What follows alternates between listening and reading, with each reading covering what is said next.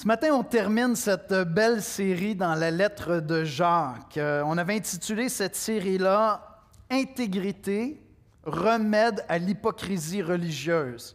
Et je sais que Dieu nous a parlé, Dieu m'a parlé à moi personnellement.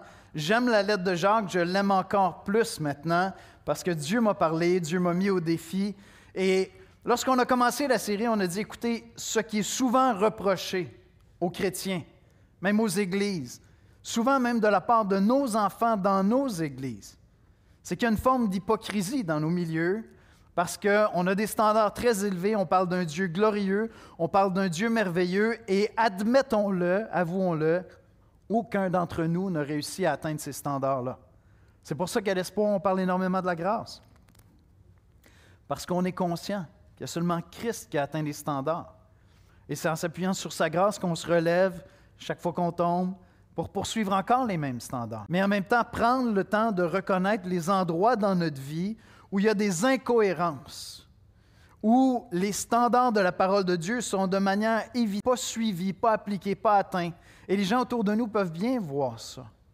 Et le reconnaître, le confesser, vouloir s'en repentir, vouloir changer, c'est tellement important. Jacques nous met en garde contre l'hypocrisie religieuse que ça puisse être une leçon pour nous, qu'on puisse grandir à travers ça. Alors qu'on arrive à la toute fin de la lettre, c'est un outil de transformation, de sanctification dans le langage biblique. Puis Jacques poursuit au verset 5, si quelqu'un d'entre vous manque de sagesse pour faire face à l'épreuve, pour savoir comment traverser l'épreuve, pour savoir comment garder la joie à travers l'épreuve, comment garder le cap à travers l'épreuve, comment ne pas tomber dans l'amertume, dans la critique, dans les complaintes sempiternelles, infini, sans arrêt. Jacques dit au verset 5, Si quelqu'un manque de sagesse, qu'il la demande à Dieu, qui donne à tous simplement et sans reproche, et elle lui sera donnée la prière.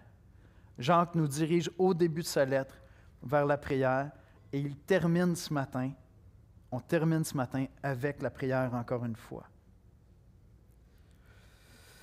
Au cours des trois dernières semaines, lorsqu'on était dans ce chapitre-là, le chapitre 5 de Jacques, Jacques a parlé aux riches. Il a dit aux riches, comprenez à quoi vous servent vos richesses. Elles ne servent pas qu'à vous. Si vous en êtes servi seulement pour vous, vous allez avoir honte de votre manière de gérer vos richesses. Et on a été remis en question. Nos privilèges, nos opportunités, nos dons, Dieu veut qu'on s'en serve pour bénir, pour prendre soin de ceux qui ont moins. Oui, prendre soin des nôtres. Oui, profiter de mes richesses, de mes dons, de mes talents mais aussi en faire profiter aux autres. Puis ensuite, Jacques a dit, oui, mais il y a des chrétiens qui souffrent même aux mains de chrétiens qui sont riches. Puis là, Jacques dit, soyez patients. Jusqu'à quand? On a vu ça la semaine dernière. Jusqu'au retour de Christ. Pas jusqu'à ce soir, pas jusqu'à demain, jusqu'au retour de Christ. Soyez patients. Et enfin, ce matin, il nous dit, quand tu souffres, quand tu dois faire preuve de patience, quand tu souffres aux mains de gens autour de toi, dans ta famille, dans ta maison, et cette souffrance-là va, se perpétuer parce qu'ils vont être encore là demain, Dieu voulant, tourne-toi vers la prière. Va vers la prière pour trouver ce secours-là. Regardez le verset 13. Quelqu'un parmi vous est-il dans la souffrance qu'il prie? Quelqu'un est-il dans la joie qu'il chante des cantiques? La patience et la foi s'apprennent dans la prière. Jacques nous parle d'avoir foi, d'être patient, d'avoir confiance en Dieu, mais il termine sa lettre avec la prière parce que la patience et la foi, ça s'apprend dans la prière. Ces encouragements, ces irritations qu'il y a dans mon cœur, de se tourner vers la prière constamment, dans la joie comme dans les peines, c'est ce que Jacques va nous dire ce matin, mais ma prière va beaucoup plus loin que ça. Je vais savoir que cette Église est en santé. Vous savez quand? quand il va y avoir autant de gens à la prière une fois par mois, le mercredi soir, que nous sommes nombreux le dimanche matin. Je vais savoir alors que cette Église-là est en santé et que Dieu se prépare à faire de grandes choses. Amen. Que Dieu se prépare à faire de grandes choses dans cette Église.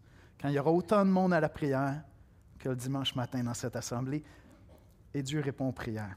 Checkez bien ça. On va aller ensemble dans un mot de prière, puis on va, on va plonger dans ce beau passage de Jacques. Seigneur Jésus, on vient dans ta présence ce matin humblement parce que, parce que la prière, c'est, c'est un défi énorme, Seigneur. Je suis sûr que certains se sentent déjà coupables avant même d'avoir entendu le message parce qu'on a dit qu'on allait parler de la prière. Ça a été mon cas pendant des années, Seigneur, et s'ajoutait à ce sentiment de culpabilité le fait que j'étais quelque part dans une hypocrisie religieuse moi-même, pasteur. Pasteur et si pauvre dans ma vie de prière, Seigneur. Père, viens nous parler ce matin. Viens nous parler de toi, de ce désir que tu as que nous nous tournions constamment vers toi, dans les joies comme dans les peines, quand tu réponds rapidement et quand tu sembles tarder à répondre. Non seulement quand tu réponds de manière extraordinaire, mais quand tu nous gardes humbles dans les supplications. Seigneur, viens nous enseigner à prier ce matin. C'est en Jésus-Christ qu'on prie. Amen. Bon matin. Alors, le passage de ce matin est dans Jacques au chapitre 5, les versets 13 à 20, dans la nouvelle édition de Genève. Donc, Jacques au chapitre 5 et au verset 13. Quelqu'un parmi vous est-il dans la souffrance Qu'il prie? Quelqu'un est-il dans la joie Qu'il chante des cantiques? Quelqu'un parmi vous est-il malade Qu'il appelle les anciens de l'Église et que les anciens prient pour lui en loignant d'huile au nom du Seigneur? La prière de la foi sauvera le malade et le Seigneur le relèvera. Et s'il a commis des péchés, il lui sera pardonné. Confessez donc vos péchés les uns aux autres et priez les uns pour les autres afin que vous soyez guéris. La prière agissante du juste a une grande efficacité. Élie est un homme de la même nature que nous. Il pria avec instance pour qu'il ne pleuve point. Il ne tomba point de pluie sur la terre pendant trois ans et six mois. Puis il pria de nouveau, et le ciel donna de la pluie, et la terre produisit son fruit. Mes frères, si quelqu'un parmi vous s'est égaré loin de la vérité, et qu'un autre l'y ramène, qu'il sache que celui qui ramènera un pécheur de la voie où il s'était égaré sauvera une âme de la mort et couvrira une multitude de péchés. Go, Chief, go!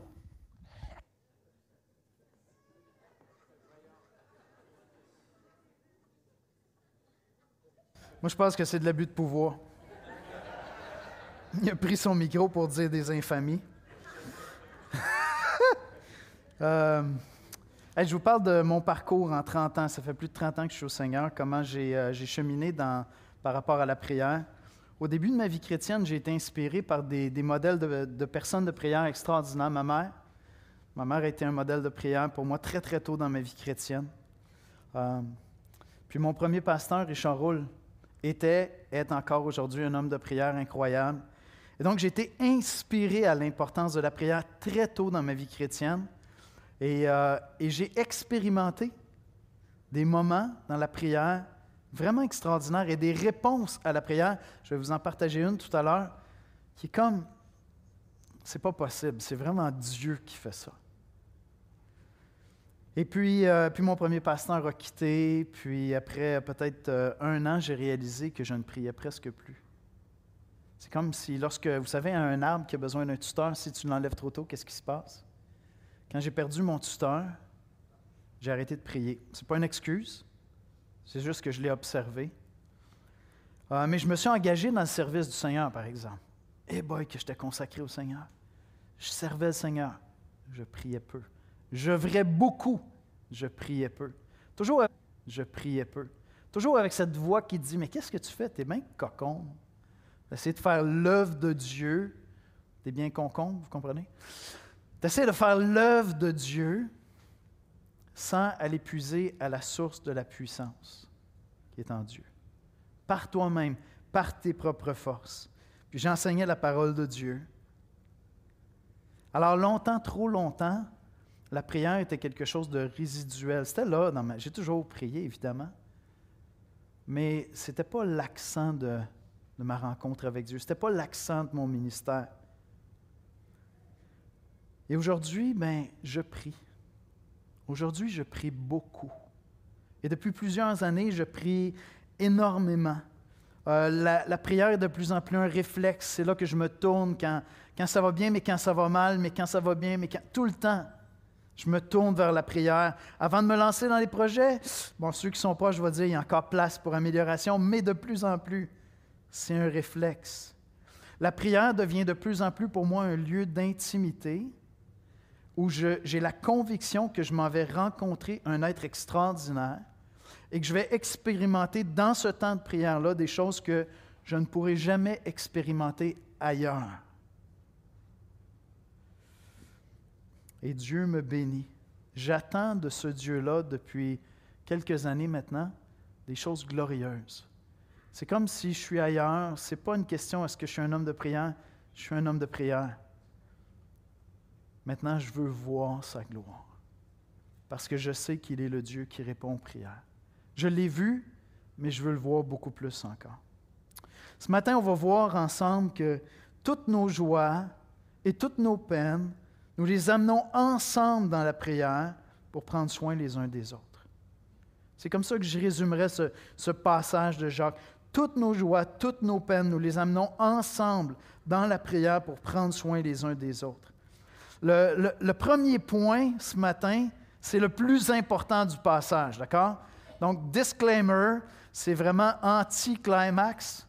Je vous donne le plus important en partant, euh, mais retenez-le, s'il vous plaît. Si vous retenez seulement ça du message, on est en affaire. C'est très, très simple. Le premier point, c'est prie.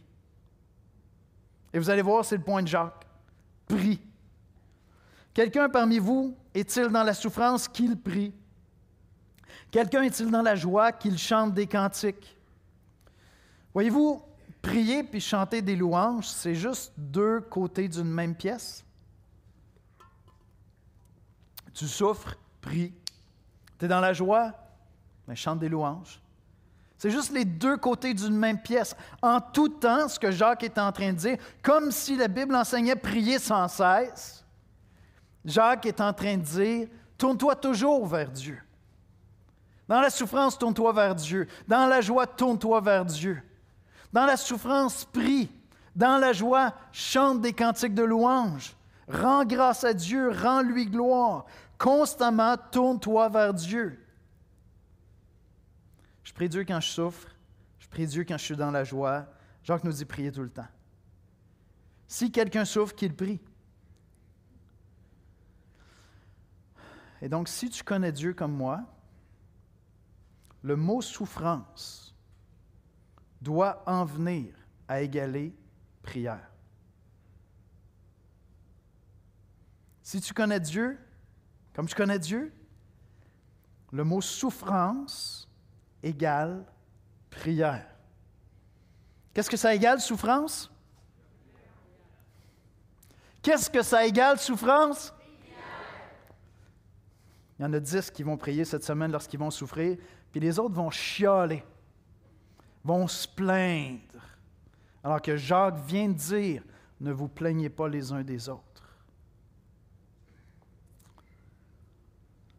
C'est intéressant, le mot, euh, le mot pour souffrance qui est là est un mot très, très large. Ça ne parle pas seulement de souffrance physique, c'est très vaste. Parce que dans toutes les souffrances, on se tourne vers Dieu. Jacques donne en exemple les prophètes à plusieurs reprises vers la fin de son livre, puis simplement vous donner quelques exemples chez les prophètes de leur souffrance. Il vient de parler des prophètes qui souffrent patiemment. C'est ce qu'il nous a dit la semaine dernière. Jérémie a souffert de l'opposition. Ézéchiel a souffert le deuil. Osée a souffert de l'infidélité conjugale. Donc Jacques est en train de dire quelle que soit la souffrance, qu'elle soit grande ou petite, tourne-toi vers Dieu. Tu souffres, ça égale la prière. Tu as coulé un examen. Prie. Tu rentres à la maison, il y a une personne qui est de très mauvaise humeur. Ça te fait souffrir, évidemment. Prie. Tu te fais donner une contravention. Banale. Prie. Tu as mal aux dents. Prie. Jusqu'à ton mari t'a quitté. Prie. Médecin t'apprend que tu as le cancer. Prie. Tu viens de perdre ton emploi, puis c'est le temps de renouveler l'hypothèque. Prie. La souffrance égale la prière. La souffrance égale la prière. Si vous retenez seulement ça du livre de Jacques, on a grandi ensemble. Souffrance égale Souffrance égale? D'ici la fin de l'année, le Seigneur va vous l'avoir appris. Parce qu'il va y avoir des souffrances cette année. Il va y en avoir, c'est ça la vie. J'en désire pas pour vous. Mais je l'ai dit la semaine dernière. Mon premier pasteur, lorsque je lui ai dit que je voulais être pasteur, il m'a dit Yannick, si Dieu t'appelle à ça, tu vas souffrir beaucoup. Parce que c'est comme ça que Dieu forme ses ouvriers. Amen. Amen. Et Dieu m'a appris la prière. La prière. Maintenant, Jacques nous dit qu'on vit toutes sortes de choses. On ne vit pas seulement de la souffrance, on vit de la joie aussi. Et lorsqu'on vit de la joie, mais ça égale la louange. Et donc, la souffrance égale la... La souffrance égale la prière. La joie égale la... Eh, ça va rentrer. Vous êtes capable, vous allez voir. Vous allez y arriver. Toujours à Dieu. Avant de te parler à toi-même, commence par parler à ton Dieu. Parce qu'on aime ça, se parler à nous-mêmes. Hein? Mais avant de parler à toi-même, commence donc à parler à ton Dieu. Parce que si tu commences par parler à ton Dieu, après, quand tu vas parler à ton âme, qu'est-ce que tu vas faire? Tu vas faire comme David. Pourquoi t'as battu mon âme? Espère en Dieu. Je le connais, je lui ai parlé. Maintenant, écoute mon âme. Écoute ce Dieu que je connais, vers qui je me tourne. Parce que lorsqu'il y a de la souffrance, ça égale la. Et lorsqu'il y a de la joie, ça égale la. Ça doit être un réflexe. Parce que lorsqu'on n'a pas ce réflexe-là, on ouvre la porte à toutes sortes de chutes, toutes sortes de difficultés, toutes sortes de combats. Lorsqu'on néglige la prière en réponse à la souffrance, on ouvre la porte au découragement, on ouvre la porte à l'amertume, on ouvre la porte à des péchés de fuite où on va fuir pour engourdir la souffrance plutôt qu'aller dans la prière. On ouvre la porte à l'isolement, on va s'isoler de Dieu, on va s'isoler de notre entourage. Maintenant, qu'est-ce qui risque de se produire dans mon cœur si, lorsque je vis de la joie, je ne me tourne pas vers la louange? Il y a encore des pièges qui me guettent à ce moment-là. Je suis dans la joie. Je suis dans la joie, j'oublie la louange, j'oublie les cantiques. Qu'est-ce qui risque de se produire? Je risque de manquer de reconnaissance envers celui qui est la source de ma joie, celui qui est bienfaiteur, qui m'a accordé de vivre cette joie-là. Je risque de m'enorgueillir de mes succès. Je risque d'oublier Dieu et de m'éloigner de lui dans l'abondance. C'est presque plus dangereux de vivre l'abondance pour la foi la disette, la pauvreté. C'est ça que Jacques vient de nous dire pour les riches.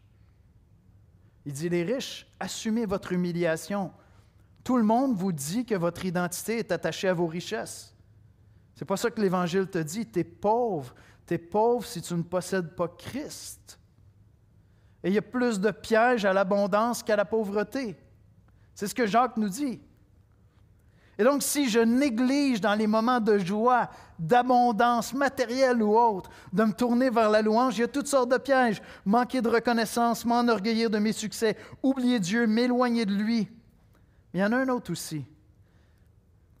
Je risque de ne pas m'assurer que ce qui m'apporte la joie glorifie Dieu. Vois-tu, ce n'est pas tout ce qui nous apporte la joie qui peut conduire à la louange. Je te vois mal sortir de ton vol de banque, tu sais, puis éclater dans un chant de louange. Acclamons et louons avec ton, tu sais. Tu viens de faire un vol de banque. Il y a peut-être des activités dans ta vie qui s'accompagneraient mal de la louange, et pourtant elles t'apportent de la joie. Elles t'apportent de la joie.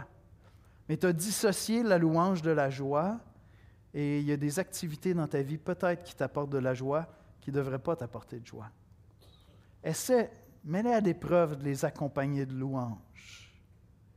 Dieu va te donner du discernement dans ces choses-là aussi. Je veux cultiver un cœur qui va immédiatement dans la louange dès qu'il vit de la joie. Je veux cultiver un cœur qui va immédiatement dans la prière dès qu'il y a de la souffrance. Quelqu'un parmi vous est-il dans la souffrance qu'il prie? Souffrance égale Joie égale.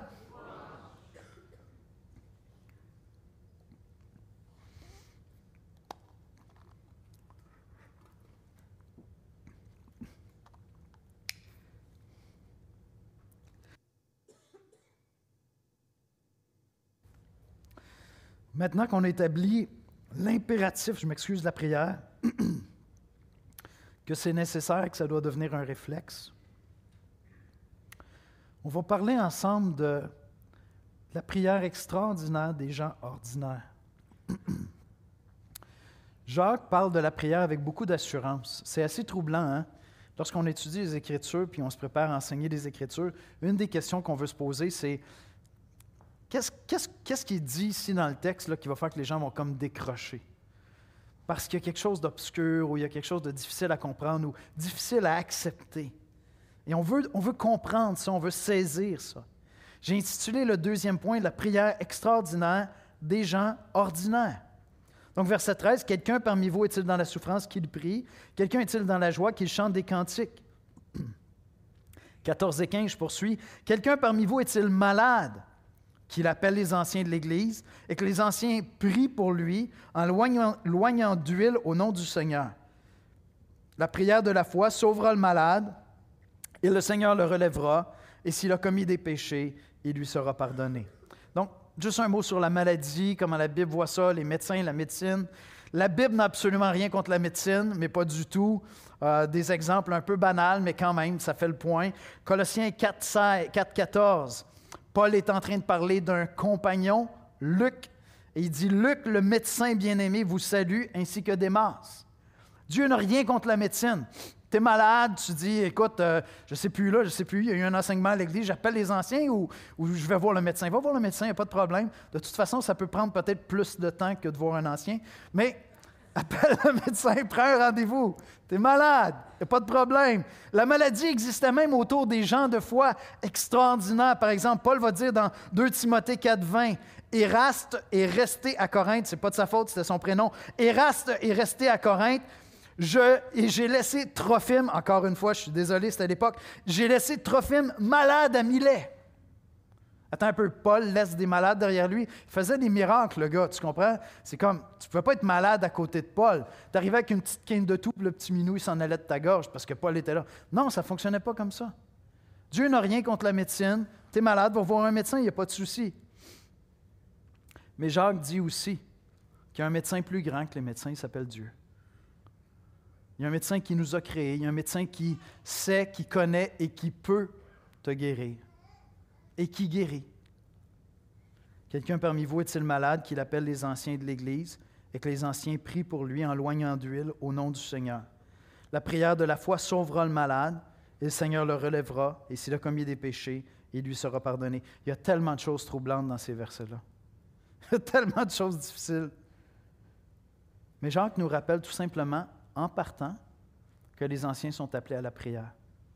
Si tu es membre de l'Église de l'Espoir, il y a plusieurs pasteurs ici. En fait, j'aimerais ça demander aux anciens, aux pasteurs de se lever. Et il va en manquer plusieurs, mais quand même, vous allez avoir deux, trois, vous pourrez les accrocher tout à l'heure. S'il vous plaît, messieurs, est-ce qu'il faut que je vous nomme? Merci, Luc. Voilà, j'en vois quelques-uns. Un autre là, merci. Il y en a un autre qui est en train de servir là-bas, un autre qui est là-bas. Merci, vous pouvez vous asseoir. Si tu es un membre de l'Église de l'Espoir, on est une dizaine de pasteurs d'anciens à l'Église de l'Espoir et il y a un, ancien qui t'a été assigné. Parce qu'on veut assumer notre responsabilité de prier pour vous, de prier pour toi. Et donc, si tu es malade, tu dis, je suis allé voir le médecin, je ne sais pas, j'ai prié, mais j'aimerais qu'un ancien vienne prier pour moi. Contacte ton ancien. Il va pouvoir prier pour toi. Parce que tu es malade, c'est notre ministère. C'est notre ministère de prier pour vous en tout temps. C'est notre ministère de prier pour vous quand vous êtes malade. Et pas parce qu'on a une connexion spéciale avec le Seigneur, mais on a définitivement une responsabilité spéciale. Parce que ce n'est pas banal de porter le titre de pasteur, de berger. On est tous des sous-bergers, le vrai berger, c'est Christ. Et pourtant, il donne à des hommes, mis à part pour ça, le mandat d'être berger, d'être pasteur. Et donc, c'est notre ministère, pas parce qu'on a une connexion spéciale, mais on a définitivement une responsabilité spéciale. Et donc, Jacques dit simplement, appelle-les qu'ils prient pour toi. Et ici, à l'Espoir, on a ça à cœur. C'est pour ça qu'on partage tous les membres de l'Église dans des familles espoir, pour qu'on puisse prier pour vous tous les mois. Vous gardez dans la prière. Et puis Jacques parle de l'onction d'huile. Il ne s'agit pas de l'extrême onction. Soyons clairs. Euh, on ne pratique pas ça ici, l'extrême onction. Vous savez, cette dernière goutte d'huile au moment de mourir pour s'assurer que Je ne suis pas en train de me moquer, je suis juste en train de dire, ce n'est pas du tout ça. Dans la Bible, l'huile est un symbole de la bénédiction de Dieu, de la présence de l'Esprit, et donc c'est un geste symbolique qu'on va pratiquer pour dire, Seigneur, on veut vraiment ta bénédiction sur cette personne. C'est un geste symbolique, comme le baptême est un geste symbolique. Pour faire cela, vous devrez désactiver le mode avion. Il est terrible. C'est pas le Saint-Esprit, je peux vous le garantir. Vous savez pourquoi pas, je sais que c'est pas le Saint-Esprit, c'est parce qu'il parle jamais avec sagesse. je vais pas le désactiver le mode avion. Hey, c'est terrible, il vient de s'introduire dans ma prédication, je sais plus quoi faire. Il va falloir que je retourne au papier. Est-ce qu'il y a série dans le papier? Tellement distrayant, c'est horrible. Euh, maintenant, j'aimerais aborder un aspect mystérieux de ce passage-là. Euh, Jacques dit La prière de foi sauvera le malade. Euh, ça va être un peu polémique ce que je vais vous partager parce qu'on essaie de comprendre qu'est-ce que, qu'est-ce que Jacques est en train de dire. Jacques est très, très confiant sur le résultat de cette prière-là. Et il utilise ici un terme qui est rarement utilisé dans le Nouveau Testament pour parler de la prière. Le mot en grec qui est ici derrière le mot prière, c'est un mot qui est habituellement utilisé pour parler des vœux que des chrétiens peuvent faire. Un vœu qu'on fait envers Dieu. Et je vais vous donner deux exemples rapidement. La prière de la foi sauvera, euh, je m'excuse, pas ça, dans Acte 18, 18, j'ai été distrait, je ne sais pas pourquoi. Paul resta encore assez longtemps à Corinthe. Ensuite, il prit congé des frères et il s'embarqua pour la Syrie avec Priscille et Aquilas, après s'être fait raser la tête à s'ancrer, car il avait fait un vœu. Et c'est le même mot grec que j'ai ici. On le trouve aussi dans Acte 21, 23. C'est pourquoi, fais ce que nous allons te dire. Il y a parmi nous quatre hommes qui ont fait un vœu. C'est encore la même chose. Et euh, un commentateur biblique, un, théologien extraordinaire que j'aime beaucoup, Alec Motire, je lisais son commentaire puis je dis, il me semble que c'est ça dont Jacques est en train de parler ici. Euh, Jacques n'est pas en train de dire que chaque fois qu'on va avoir la foi dans la prière, Dieu va exaucer. C'est important ce que je suis en train de dire là, parce qu'il y a des gens qui enseignent ces choses-là, et qui ensuite culpabilisent ceux qui ne voient pas l'exaucement à leur prière. Il y a bien des prières que j'ai faites avec foi, puis Dieu n'a pas fait de miracle. Peut-être qu'il va le faire plus tard, je ne sais pas. Mais ce n'est pas une formule magique, d'accord?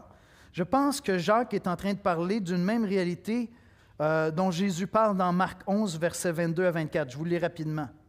Jésus prit la parole et leur dit, Ayez foi en Dieu, je vous le dis en vérité, si quelqu'un dit à cette montagne, ôte-toi de là et jette-toi dans la mer, et s'il ne doute point en son cœur, mais croit que ce qu'il dit arrive, il le verra s'accomplir.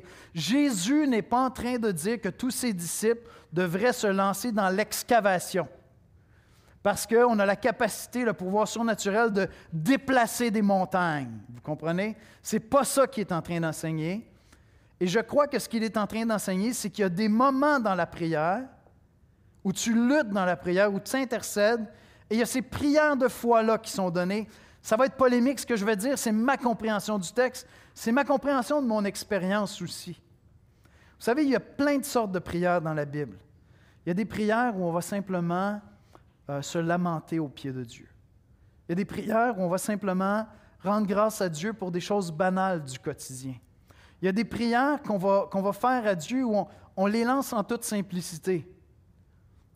Puis on peut, on, peut faire toutes sortes de prières à Dieu. Hein. Je me souviens une fois, je m'en allais sur la route, puis euh, je croise un concessionnaire. Je l'ai déjà, déjà raconté à l'église. Puis je vois un beau petit VUS, tout petit, tout petit, là, quelque chose qui ferait pour un petit pasteur. Là, je dis au Seigneur, je dis, oh, ce serait le fun pour la chasse d'avoir ça. J'ai juste dit ça à Dieu comme ça, j'ai oublié. Je réalise pas avec les mois euh, qui s'écoulent que mon père s'achète exactement le même modèle de, véhicule. Et plusieurs mois plus tard, il m'appelle et dit Hey Yannick, je pensais m'en débarrasser, je te le donnerais, ça te tente dessus. Là, ma prière m'est revenue. Ce n'est pas une grande prière de foi, ce n'était pas comme Viens dans ma cour, VUS. C'était pas ça. Je ne l'ai pas déplacé. Je ne l'ai pas déplacé dans mon parking. Mais juste dans une prière, toutes sortes de prières qu'on fait. Mais je me souviens une fois, j'étais sur la, route, puis je vais juste vous raconter cela, mais j'ai vécu certains moments de prière qui étaient comme complètement différents.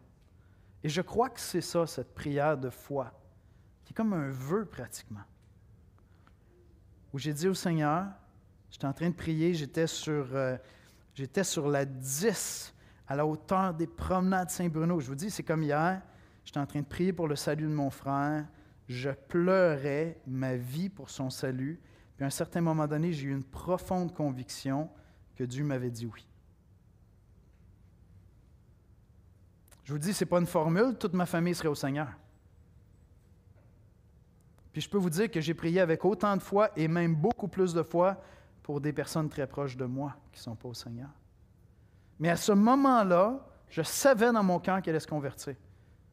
J'ai plus rien demandé dans ce sens-là, je faisais juste remercier le Seigneur. Merci Seigneur, je sais que ça s'en vient, je sais que ça s'en vient. Je ne peux pas l'expliquer. Et je ne vais pas essayer de faire une formule avec ce truc-là. Je ne sais pas comment produire ça. Dans la prière, il y a des choses qu'on vit qu'on n'a pas, on n'a pas besoin d'expliquer. Ça m'agace beaucoup quand les pasteurs arrivent puis ils ont une formule. Ils ont une formule mathématique pour expliquer le mystère de ce qui se passe lorsqu'on va à la rencontre de Dieu dans la prière. Je ne sais pas comment ça se produit. Ça ne se produit pas à tout coup. Mais je pourrais vous donner d'autres exemples. J'ai fait un vœu un jour devant Dieu. J'ai dit, Seigneur, je n'annonce pas l'Évangile. Je suis pasteur de cette Église depuis des années. J'annonce très peu l'Évangile. Je ne suis pas un exemple. Comment l'Église va se transformer si moi, je ne suis pas un exemple? J'ai dit au Seigneur, avec larmes, j'avais des témoins devant moi. J'ai dit, Seigneur, je te donne deux ans. Tu as deux ans pour me transformer ou je remets ma démission à cette église-là. Le Seigneur savait que mon vœu était sincère. Il m'a transformé. Je ne sais pas comment ça fonctionne, la prière. Mais je crois que parfois, on intercède, puis Dieu nous donne des prières de foi. Je ne peux pas les commander, mais il arrive que Dieu le fait. Et ceux qui sont des hommes et des femmes de prière, vous savez ces choses-là parce que vous l'avez probablement vécu à plusieurs reprises. Et encore une fois, il n'y a pas de formule magique, il n'y a pas de formule mathématique, il n'y a pas de recette à suivre. S'il y avait une recette à suivre, tous les Québécois seraient sauvés, je vous le garantis. Au moins tous, nos proches, tous nos enfants. Parce qu'on a prié avec foi. Mais il arrive, lorsqu'on apprend à devenir un homme, une femme de prière, que Dieu nous donne une foi particulière. Il y a quelque chose qui se passe là dans la prière. Et plusieurs d'entre vous, vous avez expérimenté ça. Essayez pas d'en faire une formule. Soyez humble, reconnaissez que Dieu agit de manière mystérieuse, mais que Dieu agit. Amen? Que Dieu agit. Et je pense que c'est de ça qui est question ici. La prière de foi guérira le malade. Il m'est arrivé de prier pour que Dieu guérisse des gens et Dieu guérit, puis d'autres fois Dieu est venu les chercher. Mon cœur était tout aussi entier dans la prière. Mon cœur était tout à fait dédié.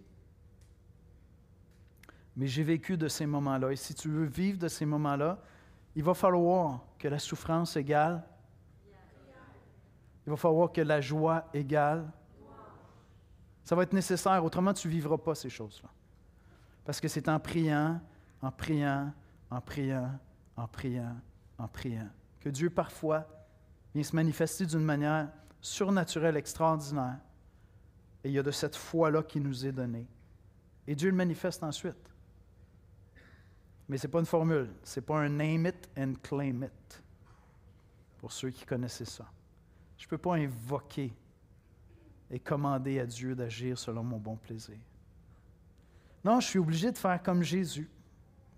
Je suis obligé de faire comme Jésus, je suis obligé de dépendre de Dieu dans la prière. Je suis obligé de, faire cette même prière que Jésus dans, dans le jardin de Gethsemane, Luc 22, 42, que, que ta volonté soit faite que ta volonté soit faite, non la mienne. Attends, Jésus dit pas sa volonté, mais celle de Dieu. C'est toujours ainsi qu'on doit prier. Toujours. Si Jésus a prié comme ça, priez comme ça. Ta volonté, pas la mienne, Seigneur. Tu connais la mienne. Tu connais la mienne. Mais ta volonté, non la mienne. Non la mienne. Puis il y a toute la question de la confession, puis du fait que Dieu va pardonner les péchés. Je veux juste vous faire remarquer, ce n'est pas un moment d'inquisition. Les anciens viennent prier pour toi, puis là, tu es malade, puis là, ils disent, OK, qu'est-ce qui se passe? C'est sûr, tu as un petit péché caché dans ta vie. Ce n'est pas du tout ça qui est mentionné ici. Hein? On a vu de ces pratiques-là. Non, il dit, s'il a péché, il sera pardonné. C'est possible. C'est possible parce que parfois Dieu nous éprouve pour nous ramener à la maison. Parfois on tombe malade parce que Dieu est en train de nous corriger. Mais Jésus a enseigné clairement que la maladie n'est pas une conséquence automatique du péché. C'est une fausse doctrine, c'est un faux enseignement. Les gens demandent un jour à Jésus, ouais, mais lui, pourquoi est-ce qu'il est handicapé? C'est ses parents ou c'est lui qui a péché C'est pas ça. C'est pour la gloire de Dieu, parce qu'un miracle devait se produire. Et donc Jacques dit, fais venir les anciens, ils vont prier pour toi. S'il y a un péché derrière ça, Dieu va te parler à travers ça. Dieu va te parler à ce moment-là, puis peut-être que tu vas avoir l'occasion de te repentir. Et Dieu va te pardonner. C'est beaucoup plus simple que ce qu'on a tendance à croire. Mais j'accélère un peu parce que je veux vraiment aller vers Élie. Je dis que la prière est extraordinaire et elle est faite par des gens ordinaires. Puis là, Jacques vient puis il nous donne Élie, tu sais, le gars comme qui est jamais mort. Tu comprends? Je veux dire, Tesla va te cacher, char de feu. Sérieux. Le gars, il n'est jamais mort. C'est un homme ordinaire. Ben oui, c'est un homme ordinaire. Élie, évidemment, c'est un homme ordinaire. Euh, dans Jacques 5, 17, Élie était un homme de la même nature que nous.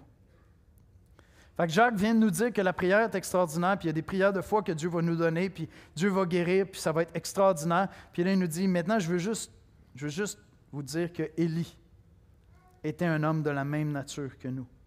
Il pria avec instance pour qu'il ne pleuve point et il ne tomba point de pluie sur la terre pendant trois ans et six mois. Voyez-vous, Élie est un homme de Dieu. Élie est un homme de Dieu. C'est clair que c'est un homme de Dieu. Dieu s'est servi de lui face au prophète de Baal, un faux Dieu. Puis finalement, c'était une séance de prière. Il a dit au prophète de Baal, vous allez prier votre Dieu, moi je vais prier mon Dieu, puis on va voir quel Dieu va répondre. Et évidemment, c'est l'Éternel, c'est notre Dieu qui répond jusqu'à même détruire ces faux prophètes-là qui adoraient de faux dieux. Mais tout de suite après, Jézabel part à sa poursuite, la méchante reine Jézabel part à sa poursuite, puis là, Élie, mes amis, il fait la preuve qu'il est un homme ordinaire. Il vient de tenir tête à des prophètes qui sont là. Cette femme part à sa poursuite, et là, là c'est la misère totale, c'est la victime finie. 1 roi, chapitre 19, verset 4. Puis lui, en se poussant, il est en train de se sauver. Il alla dans le désert où, après une journée de marche, il s'assit sous un genêt et demanda la mort en disant, C'est assez. Maintenant, Éternel, prends mon âme. Je ne suis pas meilleur que mes pères. Le gars, il a, il a atteint des sommets de communion avec Dieu dans la prière. Il a vécu des moments extraordinaires avec Dieu où il a vu Dieu faire des miracles. Et là, il dit, Seigneur, viens, viens me chercher, je ne suis plus capable. Même au verset 10, il répondit, J'ai déployé mon zèle pour l'Éternel, le Dieu des armées, excusez-moi, car les enfants d'Israël ont abandonné ton alliance. Ils ont renversé tes autels, ils ont tué par l'épée tes prophètes. Je suis resté moi seul. Tu sais, on parle de victimisation aujourd'hui, c'est comme le top. Il y en a juste un fidèle. C'est sûr, c'est moi, il n'y a personne d'autre. Disons qu'à ses yeux, à ce moment-là, il n'était pas le plus grand des pécheurs. Il était le plus grand des saints et l'unique des saints parmi tout le peuple de Dieu. Moi seul. Et il cherche à m'ôter la vie. Élie était un homme ordinaire. C'était un homme très ordinaire. Mais Élie avait une caractéristique particulière. Ailleurs, il est appelé l'homme de prière. J'aimerais juste vous faire remarquer un petit détail dans les passages que je vous ai lus.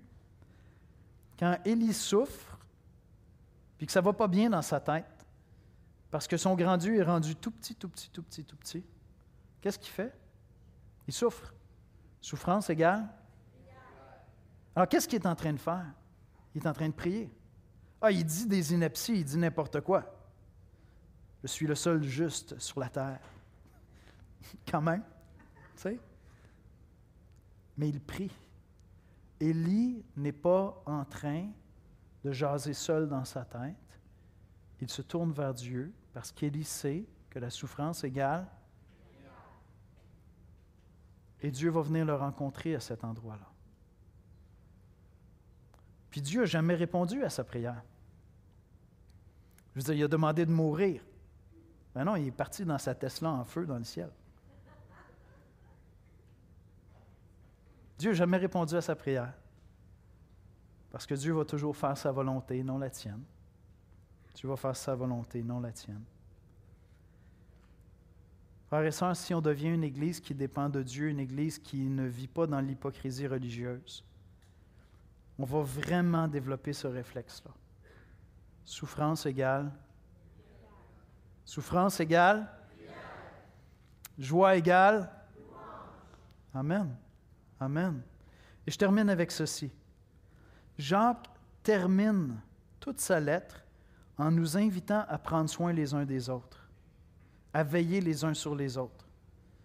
Il nous dit, priez les uns pour les autres parce que si vous priez, si vous confessez vos péchés les uns aux autres, Dieu est là, puis il vient vous rencontrer dans ce temps que tu prends avec un frère pour, lui partager tes luttes, tes combats. Quand tu intercèdes pour un frère qui ne va pas bien, pour une sœur qui ne va pas bien, qui s'éloigne, Dieu est là, entend tes prières. Et donc, il termine toute sa lettre en disant Osez prier et osez parler. Osez de vous, vous parler les uns aux autres, de vous reprendre les uns les autres. Regardez les versets 19 et 20, c'est la toute, toute fin de la lettre. Mes frères, si quelqu'un parmi vous s'est égaré loin de la vérité et qu'un autre l'y ramène, qu'il sache que celui qui ramènera un pécheur de la voie où il s'était égaré sauvera une âme de la mort et couvrira une multitude de péchés. Mon dernier point pour terminer la lettre de Jacques, c'est veiller gracieusement les uns sur les autres. Veiller gracieusement les uns sur les autres parce qu'on est tous portés à être des hypocrites religieux. Il y a tous, on a tous des domaines dans nos vies où on va s'égarer de la vérité. On va s'éloigner de la vérité. On connaît peut-être la vérité, on connaît peut-être la parole de Dieu, mais on va tous par moments agir en hypocrite religieux. On va manquer d'intégrité. Et Jacques nous dit, veillons les uns sur les autres humblement, sans se plaindre, sans juger, de peur nous-mêmes d'être jugés. Mais au contraire, osons prier les uns pour les autres, osons aller vers un frère, une soeur qui s'est éloigné. Vous savez, au fil des ans, j'ai vu beaucoup de gens abandonner la foi. Mais alors que je me préparais pour ce message-là, la pensée que j'avais, c'est j'en ai vu beaucoup aussi revenir à la foi.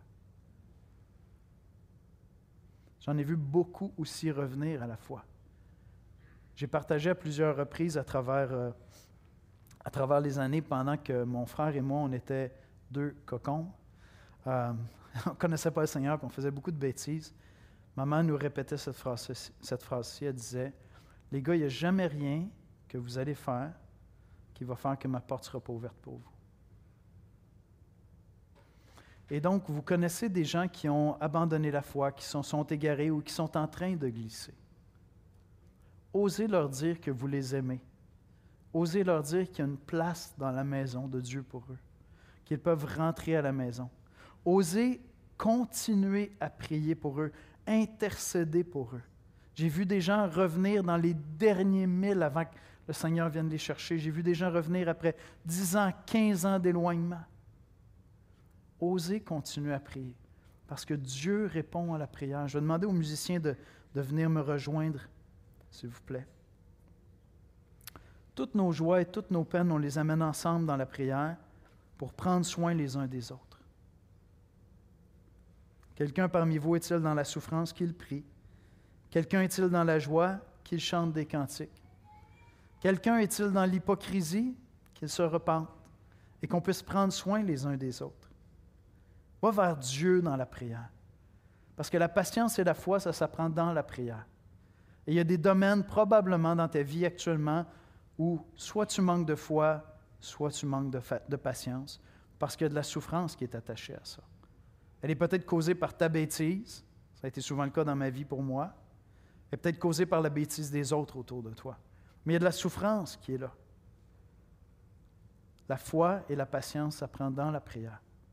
Parce qu'on a un Dieu extraordinaire qui aime répondre à nos prières. Des prières banales comme un petit VUS pour aller à la chasse. Puis des prières extraordinaires comme Viens sauver mon frère, Seigneur. Dieu aime répondre à nos prières mais j'ai besoin d'apprendre à devenir un homme, une femme de prière. On a besoin de passer les heures nécessaires dans la prière pour découvrir ce Dieu merveilleux, que tu ne peux pas découvrir simplement en lisant et en méditant ta Bible. C'est important de lire, de méditer les Écritures. C'est important de servir Dieu. Mais il y a des aspects de ce Dieu extraordinaire qui se découvrent dans la prière, où à un moment donné, tu es en train de prier et la parole de Dieu te revient, des situations te reviennent, des gens te reviennent, puis Dieu se saisit de toi. Tu vas intercéder avec l'âme. Tu vas te mettre à jeûner parce que tu attends des résultats extraordinaires de Dieu. Dieu va te donner à certains moments des prières de foi qui vont venir dans ton cœur. Ce n'est pas des formules magiques, c'est Dieu qui le donne.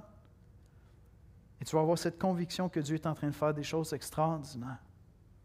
Et ma prière, ma prière, et je demande à tous les hommes et les femmes de prière dans cette Église de se joindre à moi, c'est qu'une fois par mois, lorsque le pasteur Michel nous convoque à la prière, le dernier mercredi de chaque mois, que par la grâce de Dieu, un jour, bientôt, très bientôt, nous soyons aussi nombreux à la prière le mercredi soir qu'on est nombreux le dimanche matin. Et alors je saurai que cette Église est en santé et que nous ne sommes pas dans l'hypocrisie religieuse. On va prier ensemble. Seigneur Jésus, on vient euh, humblement devant toi dans la prière, sachant que c'est toi qui fais des choses extraordinaires. On est des, des gens ordinaires. Il me semble qu'Élie n'est pas aussi ordinaire que moi, mais je prends ta parole au mot. On est des gens ordinaires comme Élie, puis tu as fait des choses extraordinaires en réponse à ses prières. Seigneur, moi je veux voir ta gloire et nous voulons voir ta gloire dans, nos vies personnellement, dans nos familles, dans nos foyers, dans nos milieux de travail, à l'école. On veut voir ta gloire au Québec, on veut voir ta gloire dans nos pays d'origine, on veut, on veut voir ta gloire sur la terre, Seigneur. On veut voir ta gloire, pas la nôtre, Seigneur. Enseigne-nous Enseigne-nous ce réflexe que la souffrance égale la prière pour nous, Seigneur, que la joie égale la louange pour nous, Seigneur. Parce que tu es un Dieu extraordinaire et on veut goûter, Seigneur, au Dieu de l'extraordinaire. C'est en Jésus-Christ que nous te prions. Amen. Amen.